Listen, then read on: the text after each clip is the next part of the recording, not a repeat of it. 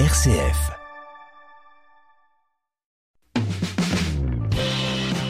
Entreprendre, l'aventure entrepreneuriale vendéenne. Toute cette semaine, dans Entreprendre, nous allons parler mentorat. Quelle est la différence avec un parrain? Quelle est la différence avec euh, eh bien, un maître d'apprentissage? C'est ce qu'on va essayer de définir avec vous, Philbert Corbrejo. Bonjour. Bonjour Aubry. On vous a euh, déjà entendu sur RCF puisque c'est vous qui êtes l'auteur de Libérer euh, vos talents, un livre qui a aidé pas mal d'entrepreneurs vendéens. Vous êtes euh, ancien dirigeant d'un cabinet de conseil de formation et donc là, vous lancez en ce mois de septembre un nouveau programme qui s'appelle Mentor Atlantique. Racontez-nous qu'est-ce qu'on va trouver dans ce programme? Alors, dans ce programme, on va aider les seniors à transmettre leur savoir-faire. C'est ça l'idée clé et surtout faire grandir des juniors ou des personnes en quête d'évolution. Comment est-ce qu'on va faire ça? Ah, eh bien, on va sélectionner euh, des personnes qui sont en quête d'évolution, c'est-à-dire on va sélectionner des mentorés, les personnes qui, euh, qui sont euh, prometteuses, on va dire, hein, qu'on a détectées, mais on va les sélectionner en lien avec la stratégie. C'est-à-dire quelles sont celles qui peuvent aider la stratégie de demain?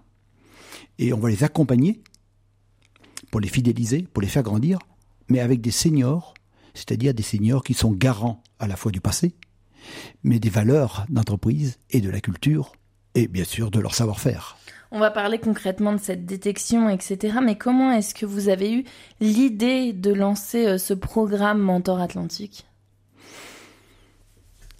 Comment j'ai eu l'idée? En fait, euh, aujourd'hui, je constate qu'on a des problèmes de recrutement. Énormément vendé. Il y a peut-être 20% de postes à pourvoir selon les secteurs d'activité. Je constate qu'il y a des problèmes de fidélisation. C'est-à-dire que bah, aujourd'hui, euh, les, jeunes sont, ou les moins jeunes sont peut-être un peu moins fidèles qu'autrefois. Et pourtant, sur, en Vendée, qui, on est très fidèle. Hein, oui, en Vendée, on peut encore avoir des gens qui font toute leur carrière euh, dans une boîte, ce qui est vraiment plus le cas ailleurs en France. Mm. Donc ça, c'est la deuxième chose. Recrutement, fidélisation. Troisièmement, je constate qu'il y a un désengagement de plus en plus fort dans les entreprises. C'est pas moi qui le dis. Désengagement de la part de qui? Des salariés? Eh oui.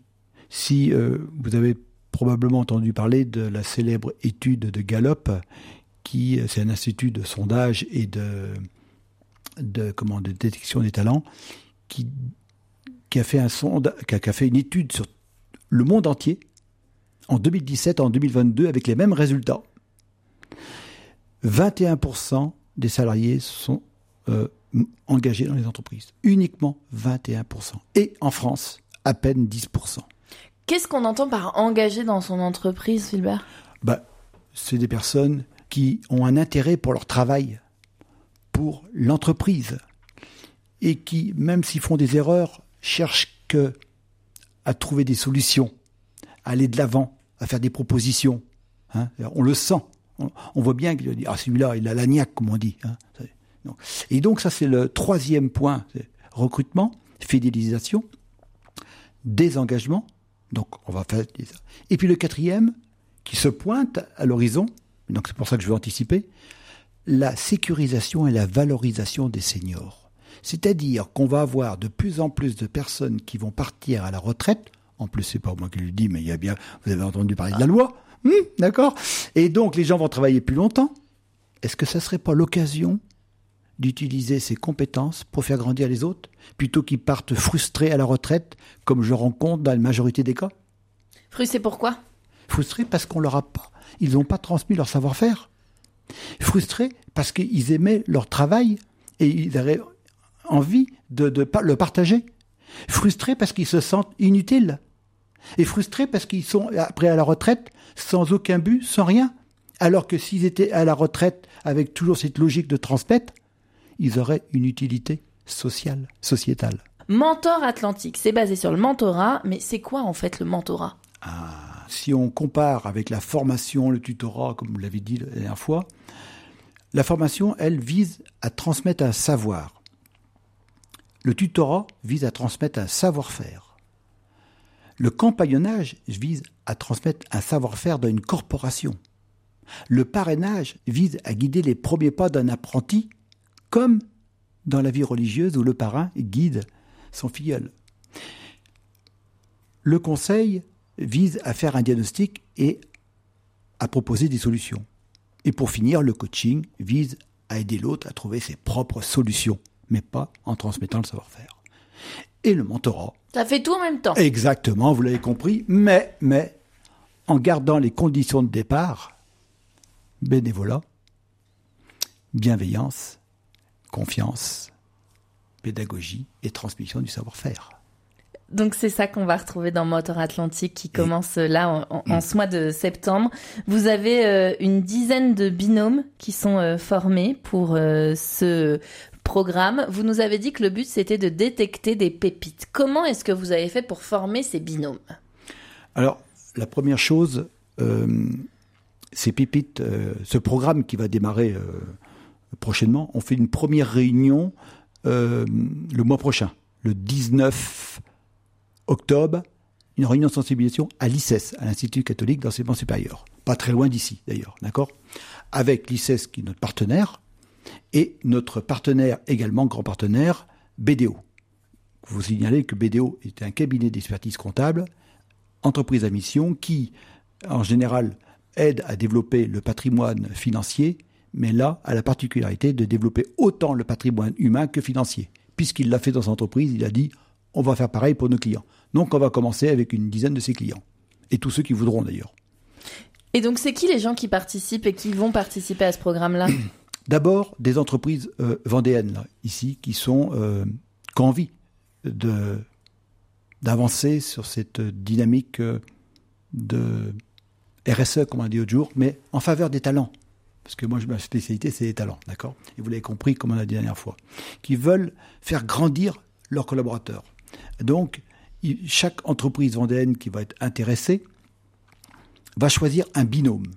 Et on voudrait démarrer avec 10 binômes. Alors, on est d'accord que là, on choisit le binôme à l'intérieur de l'entreprise. Je Bien choisis sûr. un salarié qui est chez moi, qui a une certaine expérience, et je choisis d'un nouvel entrant sur lequel je mise beaucoup, que j'ai envie de garder et sur lequel j'ai envie qu'il s'engage vraiment dans mon entreprise. C'est ça? Mm, Exactement. Je mise sur euh, un prometteur et sur quelqu'un qui a un bon savoir-faire. Une fois que ce binôme est là, qui est quand même... Parce qu'il n'y a pas que la formation.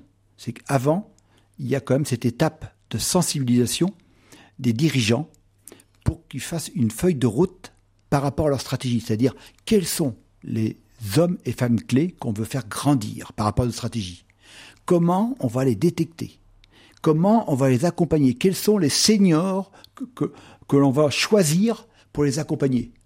Et c'est une fois qu'on les aura choisis dans cette feuille de route, via le programme, enfin c'est tout ça dans le programme d'ailleurs, hein, euh, la sélection aussi, il y aura une, une formation à la fois des mentors, mais comme des mentorés, séparément. Un mentor, il a le savoir-faire, mais il n'a pas forcément la pédagogie. Ah, et c'est pas facile de transmettre des fois. hein. Eh non. Puis tout le monde ne veut pas transmettre. Donc là, ça fera partie aussi de la sélection, de dire, hop, hop, hop, celui-là, Ça marchera pas. ça ne marchera pas. Et chez les jeunes, on voit quand même qu'il y en a qui arrivent, qui ont l'impression qu'ils savent tout sur tout, Eh. et, et que, ouais, ouais, vos méthodes d'avant, là, on n'en a plus besoin. Et puis il y a ça, on va regarder aussi le comportemental, parce que si on met deux introvertis ensemble, vous voyez bien le résultat. Ça, c'était la première étape du programme. Une fois qu'on les a formés chacun, qu'on est sûr que le binôme vient bien marcher, qu'est-ce que vous allez faire d'autre dans votre programme? On va organiser des rencontres avec les mentors. Parce que les mentors, ils vont avoir besoin de, de savoir si leur pratique euh, marche. Et en échangeant avec leur père, ils vont dire Ah, toi, t'as fait comme ça, tiens. Parce que moi, le mien, mon, mon mentoré, il était tendu. J'ai pas trouvé de solution. Puis l'autre, dit Ouais, Moi, j'ai fait comme ça, puis ça a bien passé. On est allé boire une bière, ça s'est bien passé avec modération et tout va bien. Exactement, parce qu'il y en a sur le temps de travail, certains à l'apéro, et d'autres euh, peut-être lors du déjeuner, et l'autre peut-être en marchant. Et pourquoi pas. Et donc, les bonnes pratiques, c'est sur le terrain qu'on va les voir. Et puis arrive un moment, dans ce partage, mais il y aura peut-être des points où ils n'arriveront pas à résoudre eux-mêmes. Et bien c'est là que j'interviendrai, parce que je serai l'animateur, hein, et en même temps, ben, je leur donnerai Des clés. les clés lorsqu'ils n'auront pas trouvé eux-mêmes. Parce que là aussi, je ferai le rôle du mentor. Pareil, j'attends qu'ils trouvent, et s'ils ne trouvent pas, ben, je donne des exemples pour les inspirer.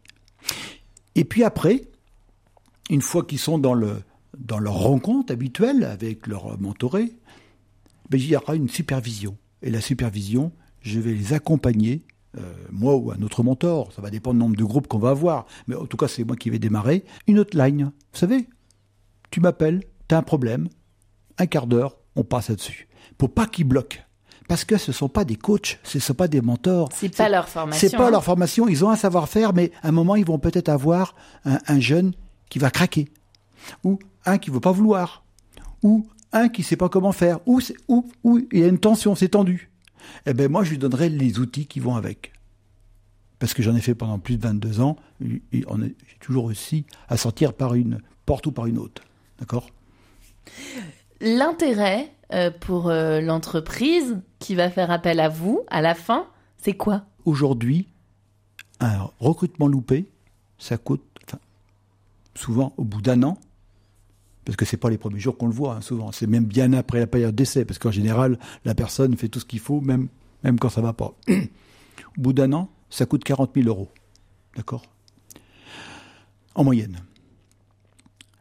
Le désengagement dont je vous ai parlé tout à l'heure, ça coûte 15 000 euros par an et par salarié. Voilà. Et quand vous faites du mentorat, 1, 40 000, vous les perdez pas. Les 15 000, ils sont réduits peut-être à 1000, parce que toutes les statistiques montrent qu'avec le mentorat, il y a 5 fois plus de promus dans les entreprises accompagnées. 5 fois plus de promus. Vous vous rendez compte? Allez sur Internet, recherchez, vous verrez les résultats. 5 fois plus de promus. Donc on est loin des 15 000 et des 10% des engagés. Et en plus, la cerise sur le gâteau, on a plus 25% de fidélisation. Si ça, c'est pas des résultats intéressants. Et même la cerise, euh, encore plus loin, on améliore le cercle vertueux. C'est-à-dire que le jeune, au lieu de dire ce vieux con, entre, entre guillemets, il va dire Ah, c'est mon mentor. Et puis le mentor, au lieu de dire ce jeune branleur, eh ben, il, va, il va se comprendre. Et du coup, on va améliorer les relations intergénérationnelles. On parle de mentorat depuis euh, le début de la semaine, on parle des bienfaits du mentorat. Vous en avez eu, vous, des mentors? Oui, heureusement d'ailleurs, parce que euh, j'ai commencé euh, comme ouvrier à la chaîne et euh, on ne passe pas de ouvrier à la chaîne à dirigeant sans avoir des personnes qui vous guident, qui vous protègent même. J'ai quelqu'un qui, est- connu, hein, euh, si m'entend, euh, il s'appelait Jean Couteau, euh, qui était le directeur général de Sermo Industrie, hein, à l'époque, Sermo Industrie était en Vendée, à Montaigu, Saint-Hilaire de Loulet, leader européen des boules métalliques. Donc, je, je suis rentré chez lui, dans cette entreprise. Euh, J'avais même pas mon diplôme d'ingénieur, en stage, et il m'a fait grandir. Et je suis sorti avec un diplôme d'ingénieur, encore du soir. Voilà, ça, c'est des gens qui, qui vous aident. Vous en parlez encore de façon émue, hein? Oui, oui, parce que avant ça, j'ai fait 20 ans de cours du soir. M'entendez bien? 20 ans. De 20 ans à 40 ans. Parce que j'ai eu mon diplôme d'ingénieur à 40 ans. J'ai dû démissionner tous les 5 ans parce qu'à chaque fois, on ne me reconnaissait pas. Je- oui, j'ai encore la chair de poule, vous voyez? J'ai dû payer toutes mes formations. Et lui, à la fin de mes 20 ans, je me rappelle tout le temps, il m'a dit, un jour, euh, je croyais qu'il n'allait pas le financer, il me dit, euh, la formation que vous avez, suivie, ça coûte combien? Alors je lui donne le montant, parce que j'étais un peu surpris. Il me sort le cahier de chèque, il me tend le chèque. Mais j'ai dit, euh, je vous remercie, mais pourquoi vous faites ça? Il me dit, écoutez, ça fait 30 ans que la société existe. hein. et là, en quelques mois, vous avez osé faire des choses que moi, qu'on n'avait jamais osé. Alors c'est peut-être bénéfique pour vous, mais c'est encore bien plus pour l'entreprise. Et là, j'ai vu qu'il était stratège. Parce que là, il m'avait fidélisé, en fait. hein. Je me sentais redevable. Alors, on n'est pas obligé d'aller jusque-là. Mais quelqu'un qui vous accompagne, on se sent redevable. Et à quel moment vous avez décidé euh, de vous euh, lancer euh, dans la libération des talents comme ça, comme vous le faites, et dans le coaching et le mentorat? En fait, ça faisait dix ans que j'avais créé mon cabinet, qui était un des plus gros cabinets de, l'Ouest. hein. On était une dizaine de personnes dans la formation. Et on était en situation difficile. Et moi, j'étais pas bien, limite burn-out. Et un de mes associés me dit euh, Tiens, il y a un outil là pour détecter le potentiel. euh, tu devrais essayer de voir. Je passe cet outil-là et il me détecte que je suis euh, innovateur à 100% et, ana- et analyste à 0%. Et j'ai fait toute ma carrière en tant qu'analyste. Oui, alors vous faites comme tout le monde. Pardon, je suis désolée. Oui, vous faites comme tout le monde. Alors, j'ai été, regardez, ouvrier à la chaîne, régleur sur presse, technicien ordonnancement, responsable qualité, directeur compétitivité, en pleine souffrance, quoi. Et en plus, j'ai passé mon diplôme d'ingénieur dans le domaine. Eh ben, je vous Et assure. vous l'avez eu. Oui, mais avec de la souffrance, et il m'a servi à pas grand-chose après. Parce qu'une fois que j'ai compris que c'était plutôt innovateur, et bien il dit, là maintenant, à 50 ans, c'est à 50 ans que je m'en suis découvert, là je vais créer des outils pour aider les autres à s'épanouir. Et à 60 ans, j'ai écrit le livre. Vous voyez? Parce que c'est là que j'ai pris conscience. C'est parce que j'ai pris conscience pour moi, et entre-temps, évidemment, je l'ai fait pour des centaines et des milliers de personnes. Donc, et quand j'ai vu que les méthodes, que le système actuel ne permettait pas de faire ça. Parce que le système éducatif hein, propose un chemin unique à des êtres différents, alors qu'il devrait proposer des chemins différents à des êtres uniques. J'aimerais particulièrement, parce que forcément ça résonne ici à RCF, qu'on parle des valeurs chrétiennes qui sont portées par tout ce que vous mettez en place. Mais une valeur qui, qui paraît tout de suite, c'est le partage. Quand on a quelque chose, hein, vous savez, euh, contrairement euh, à la terre, à l'argent et à l'immobilier, les connaissances s'accroissent quand on les partage. Donc euh, c'est ça, c'est vraiment une valeur importante. C'est on transmet, on donne, on donne et on reçoit aussi. Mais au départ, on donne. C'est une première valeur. vous Voyez. Je pense aussi, au fil des conversations qu'on a eues toute cette semaine, à euh, cette valeur de subsidiarité qui est si importante à la doctrine sociale de l'Église, qui n'est pas faire à la place d'eux, mais accompagner l'autre pour qu'il fasse. Effectivement, euh, le mentorat, c'est dans ce principe-là. C'est-à-dire qu'on lui donne pas de poisson, on l'aide à pêcher. Hein, c'est bien connu, euh, cette citation. Mais là, on ne l'aide pas n'importe comment à pêcher. On va avoir un vrai rituel d'accompagnement. C'est, euh, on va l'écouter. Donc, dans le, programme de formation, il y a différents types d'écoute. Il y a l'écoute active, il y a l'écoute euh, simplement euh, en bougeant, en, on va faire expressif non expressif, et puis on va l'aider aussi, on va reformuler, c'est-à-dire on va s'assurer qu'il a, qu'on a bien compris. C'est-à-dire, voilà, on s'intéresse à lui, on reformule ce qu'il a fait. Et puis, on va lui demander à chaque fois de s'exprimer en d'abord. Qu'est-ce qu'il proposerait? Plutôt que lui dire, ah, voilà comment je ferai parce que moi j'ai l'expérience. Et on est tenté de faire ça. Croyez-moi, je l'ai fait plusieurs fois. D'ailleurs, je l'ai fait des fois. hein. Euh, Autant être honnête. Ah, mais la subsidiarité, c'est ce qui est le plus dur. hein. Hein, et, et donc, des fois, je me dis, ah, c'est- c'est c'est si elle, est- elle est pour moi. En gros, il faut que je le dise parce que je vais être l'auteur. Mais je ne vais pas grandir. Et alors, donc, c'est là, il faut lui le pousser à dire, et toi, tu ferais comment? Et une fois qu'il s'est exprimé, c'est de faire la critique avec lui. Et après, co-construire. Non, avant de co-construire, c'est lui dire, eh ben, tu sais, moi, comment j'ai fait autrefois? Je faisais comme ça, comme ça. Et puis, on voit si ça l'inspire ou pas. Ou, ou j'ai échoué de cette façon. Ou j'ai reconnu tel obstacle. Et, et ça fait écho en lui. Et là, on co-construit. Et après, on co-construit. Parce que lui, il a eu sa solution, il a eu mon regard, et après, ça l'a fait évoluer ou pas, et après, on co-construit. Et ça, c'est riche.